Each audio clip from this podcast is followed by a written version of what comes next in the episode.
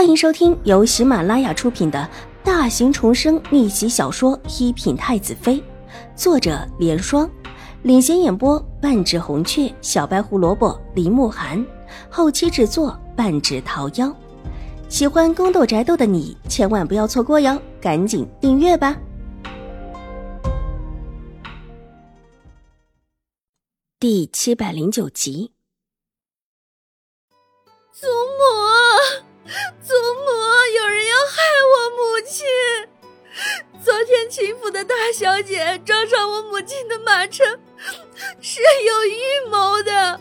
她故意撞了母亲，又故意说救了母亲，但其实她就是故意要撞进来，故意想让祖母认下她。邵彩环一看自己妹妹被斥，急忙也过来哭道。祖母，有人我娘，救救我娘吧！邵彩玲要笑，听姐姐这么一哭，立时又委屈的大声起来：“ 祖母，有人害我娘！”邵彩环也哭着道，两人一起哭，哭得太夫人脑袋都疼。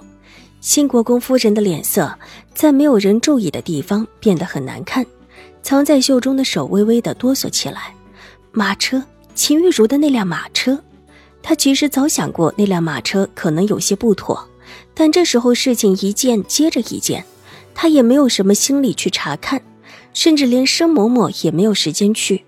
之前他也提了提，申嬷嬷说会叫人去看着的。眼下看起来，秦玉茹的马车不但是不妥当，而且还叫三房发现了，这事儿有一些棘手。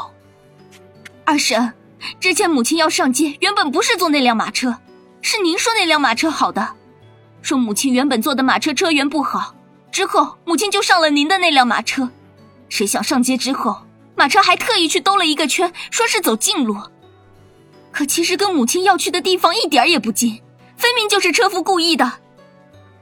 赵彩玲气愤的道：“三夫人出门之前的事情，已经对两个女儿说清楚了，当时也没有觉得什么。”之后想起来，才觉得疑点重重，特别是秦玉茹还早有准备的情况下，马车夫怎么可能有事？可能是不太认路吧。这个马车夫我自己用了也没多久。新国公夫人心里焦急，脸上却不敢露出分毫，一边笑着，一边去拉邵彩玲。这孩子有话好好说，大长公主还在这里看着呢。让大长公主笑话了，我不会笑话。不过我倒是真看出秦府的那位大小姐和贵府的三夫人撞上的时机的确奇怪。而且之前不是传言说秦府的这位大小姐救了贵府的三夫人吗？虽然大长公主没打算走，这时候脸上甚至还露出几分诧异，仿佛是真的好奇起来。哪里是救了我们母亲？分明是马车撞上来之后各管各的，也不知道是谁传出来的消息，居然说母亲为他所救。他那里分明一心想撞上母亲，接着母亲进我们新国公府冒充，马车里有证据。邵彩环抹了一把眼泪，气愤道：“邵彩环一回府就听说自己的母亲和秦玉茹撞了车，但是又为他所救，当时还挺生好感。”没料想，不但是瞎说，而且分明就是故意的。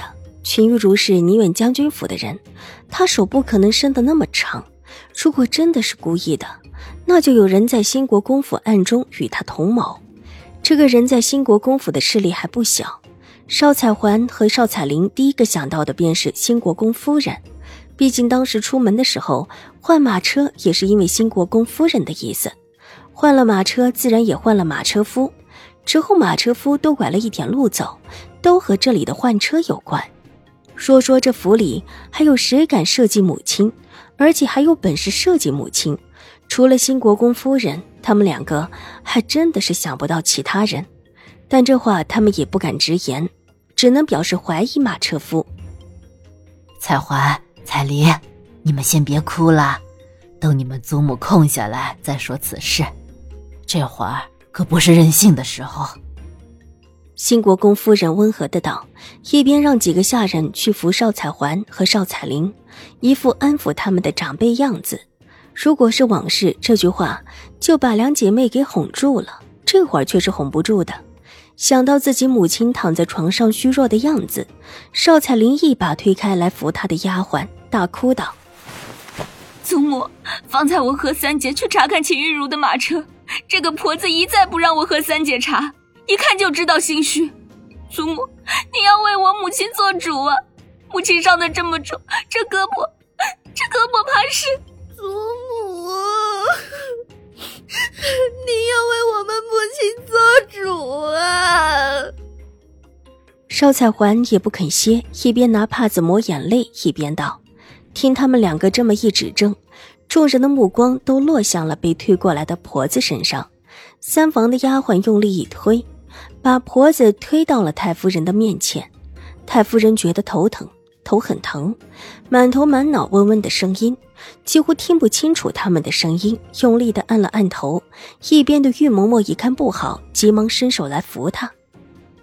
太夫人，我没事，让他们进来。太夫人困难的转身往里走，再站下去，她怕自己会晕过去。